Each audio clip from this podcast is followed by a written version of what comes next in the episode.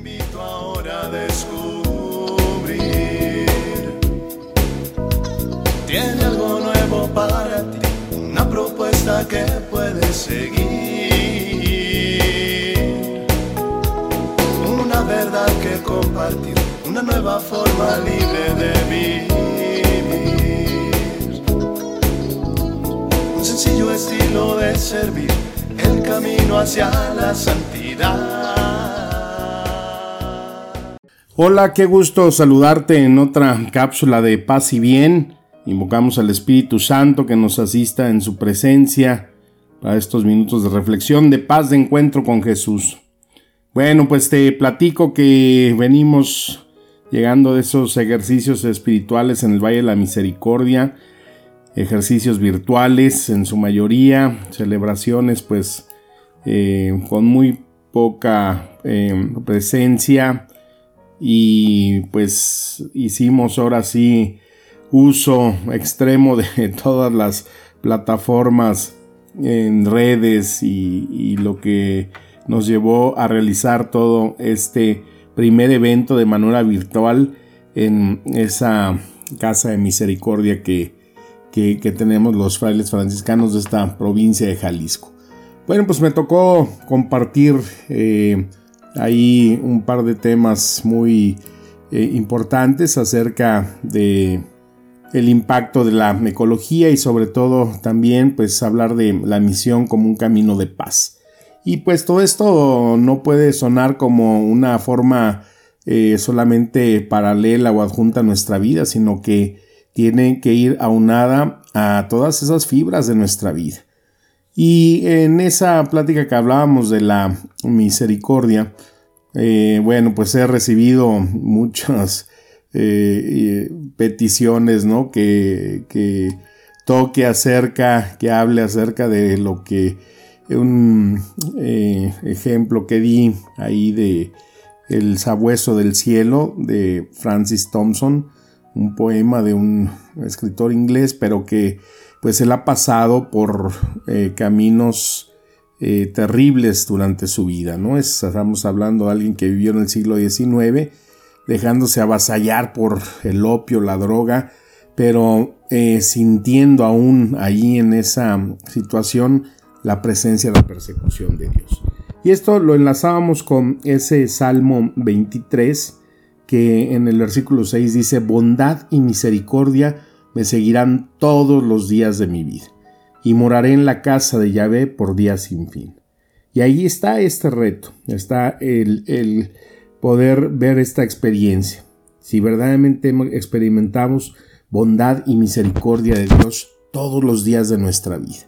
Un Dios que no se deja de, eh, de, derrotar, un Dios que no se deja vencer, un Dios que no se deja de insistir para ir hacia nosotros. Aunque sean los momentos más álgidos, más difíciles de nuestra vida, ahí está Él eh, compartiendo siempre esa presencia, ese amor entre nosotros. Y de ahí nace entonces este poema que nos comparte, eh, esta historia que surge en este hombre que verdaderamente pues es un ejemplo vivo de lo que es nuestra fe en creer en aquel que nos ha prometido que estará siempre con nosotros y entre nosotros.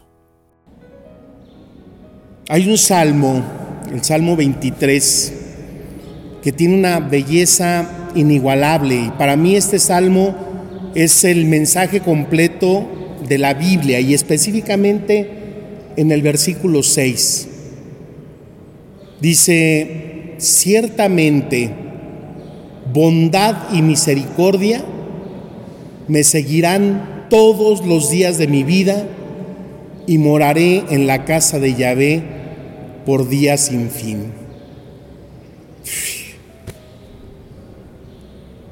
mostrarme todos los días de mi vida misericordia y bondad. ¿Cuántos de ustedes dicen que este versículo es verdad? Que el bien y la misericordia los ha seguido todos los días de su vida. Ay, yo sí, Padre. Y la pregunta es, ¿también en el día más oscuro de tu vida? Cuando has recibido una terrible noticia, como decíamos hace rato, ¿no? esas frases de estoy embarazada, tu mamá y yo nos vamos a divorciar, ya no te vamos a ocupar en el trabajo, saliste con cáncer. Este es el gran reto en nuestra vida de fe. Cómo sostenernos en una creencia y en una experiencia de que Dios me sostiene en su bondad y en su misericordia, aún en medio de mis vicios y pecados. ¿Qué pasa en esos días que son malos cuando tu hijo lo asaltaron a punta de pistola y le quitaron el auto? Cuando te han secuestrado a un familiar, cuando ha sido víctima de una negligencia médica, ¿no? Y es la que el familiar murió no por la enfermedad, sino por la ineptitud del médico. El rey David experimenta eso, ¿no? Por eso antes de, de, de este salmo está ese salmo que dice, Dios mío, Dios mío, ¿por qué me has abandonado? Y aparece esa frase, el bien y la misericordia me siguen todos los días de mi vida. Quizás David estaba experimentando una fatiga espiritual grande, ¿no? Cuando ya no hay encanto, cuando no quieres la alabanza, no hay sentido de orar. En esos momentos es donde hay que hacer un esfuerzo de nuestra parte para acercarnos a ese regazo de Dios pero su misericordia, aunque nosotros eh, no lo captemos, esa misericordia ahí está. Nos sigue todos los días de nuestra vida. Aún en ese momento difícil, en ese momento insoportable de mi vida, en donde veo a Dios de una forma diferente. Hizo un video, un canto muy bonito Manuel Mijares, ahora en diciembre, que se llama Dime Señor, y me gustaría que lo escucharan la letra, está muy bonita la canción, y que nos invita a profundizar, a pensar, Señor, dime a quién, a quién tengo que esperar. Vamos a escucharlo solo en el puerto de la verdad. Veo mi vida meciéndose en el mar. Es una barca que no viene ni va. Mis esperanzas son velas sin hinchar. No tengo playa donde atracar no tengo amarras, a nadie tengo ya. A la deriva está mi barca en el mar. A la deriva mi vida flota ya. Dime, Señor, a quién tengo que esperar, con qué viento, con qué rumbo debo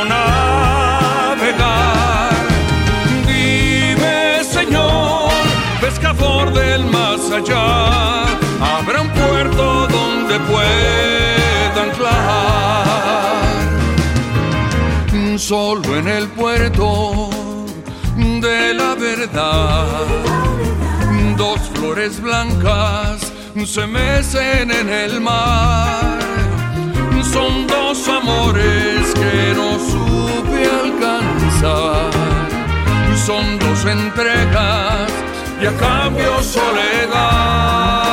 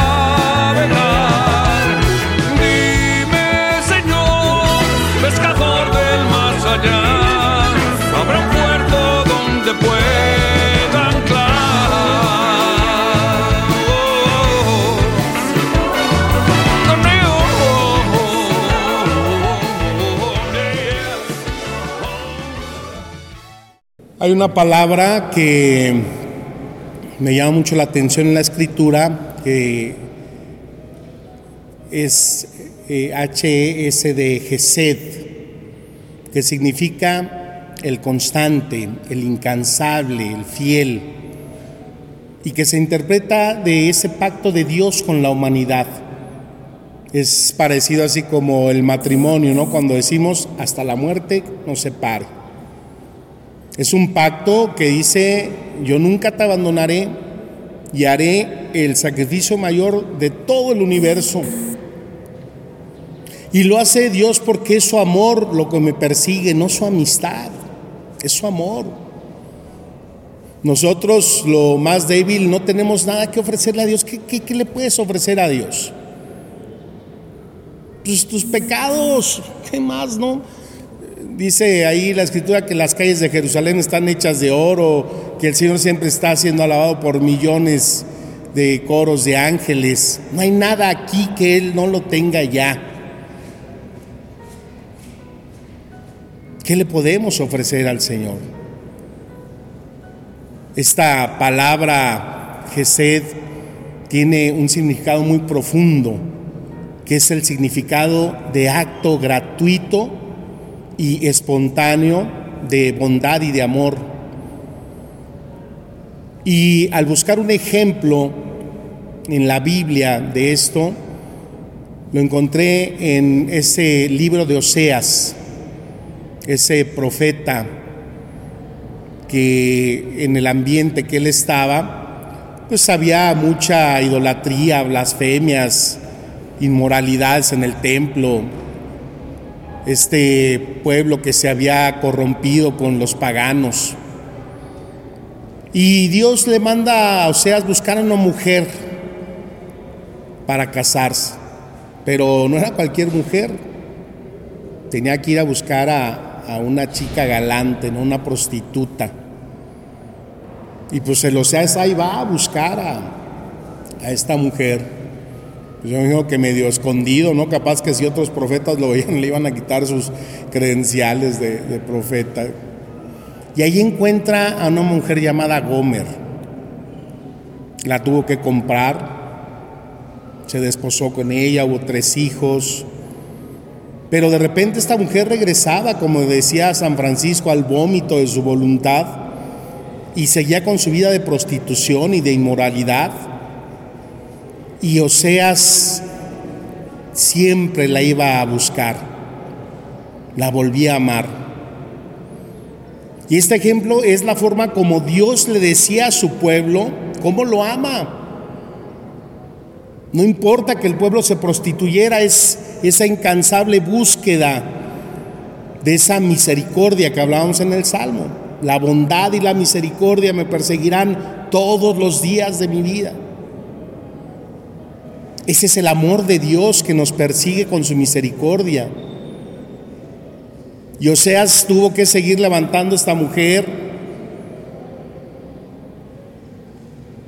Tenía que estarla rescatando de su propio infierno, que era esa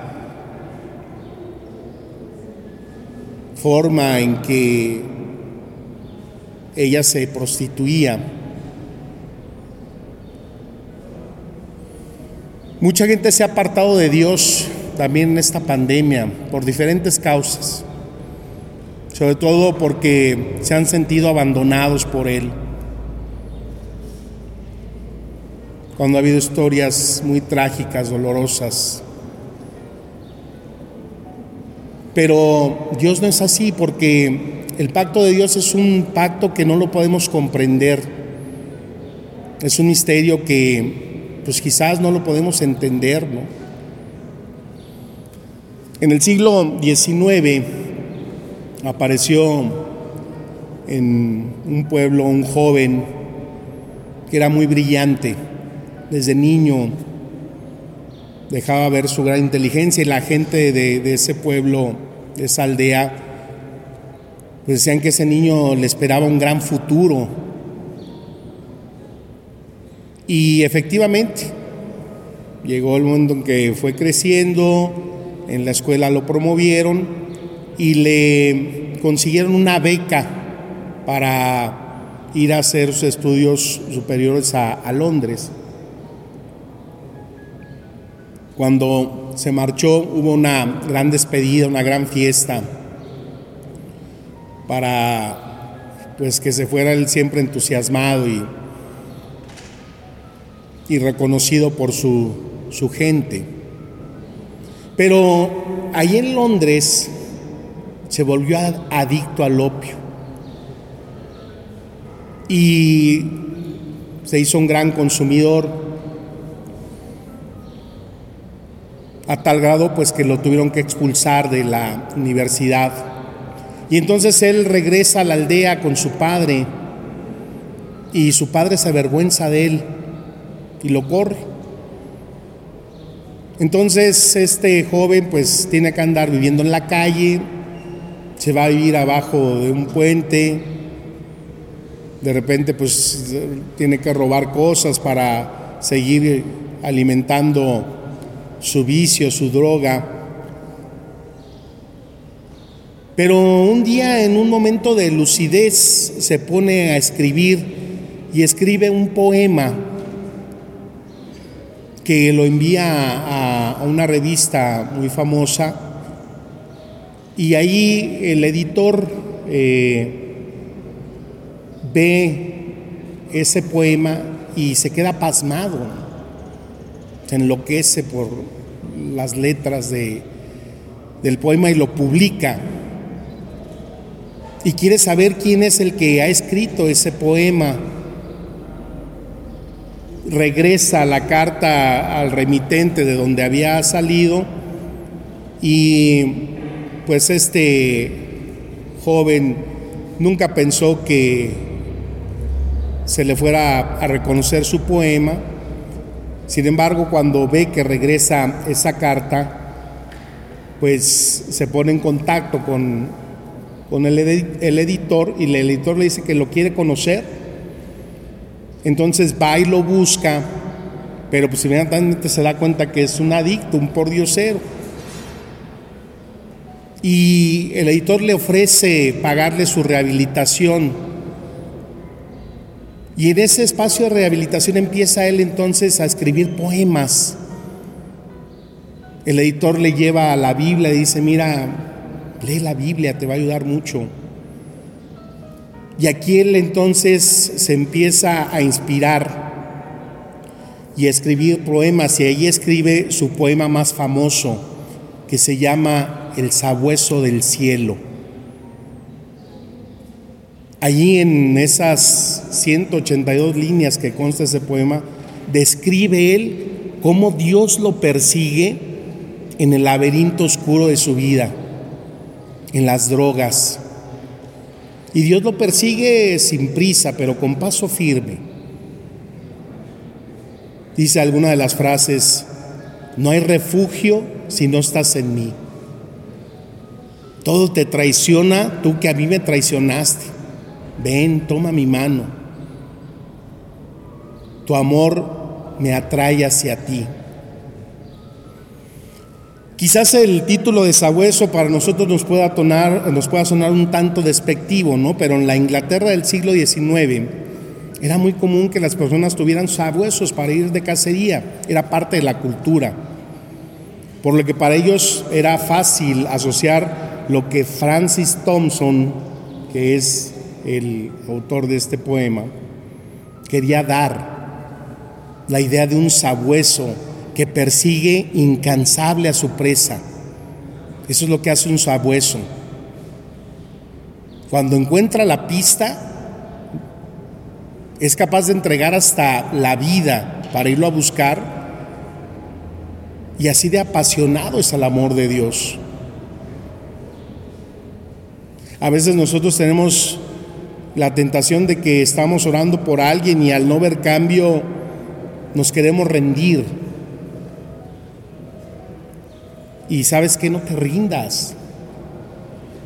Hay que seguir orando por esa persona, por tu esposa, por tu esposo, por el hijo, por los amigos. Hace poco me escribió un amigo que había estado con nosotros, se salió y andaba mal, pero me platicó cómo después de años el Señor estuvo siempre atrás de él y ahora sirve muy contento en una parroquia. Ese es el cuidado que debemos tener, ese bien común, ese amor que nos ha de conquistar todos los días de nuestra vida. Dios nos persigue aunque creamos lo contrario.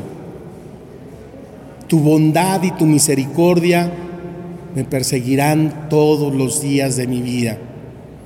Dios nos persigue como un sabueso porque no se cansa de amarnos y darnos misericordia.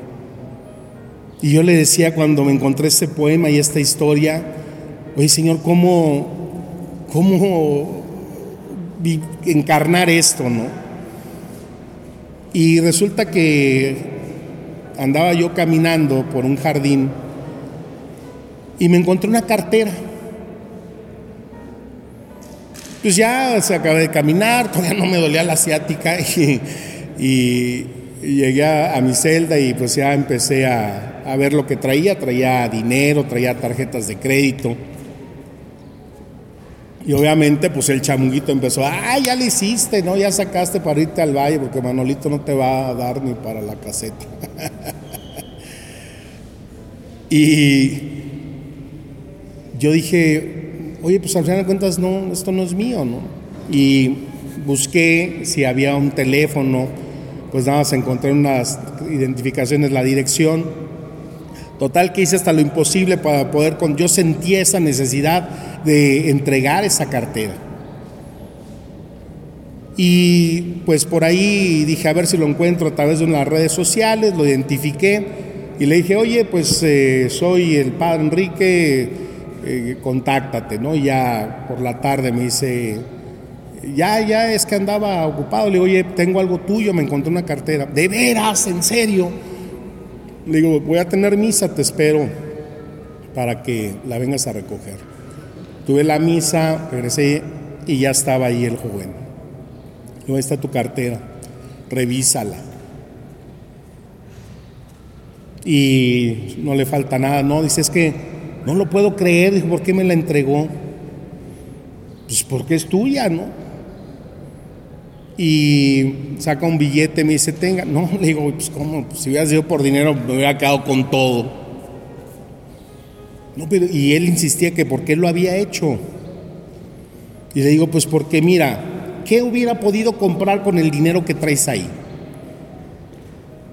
Eso me iba a dar algo de felicidad o me hubiera sanado alguna necesidad que tuviera, pero no me iba a poder dar la alegría y la felicidad que siento al verte así a ti ahorita sorprendido de que te das cuenta que todavía hay gente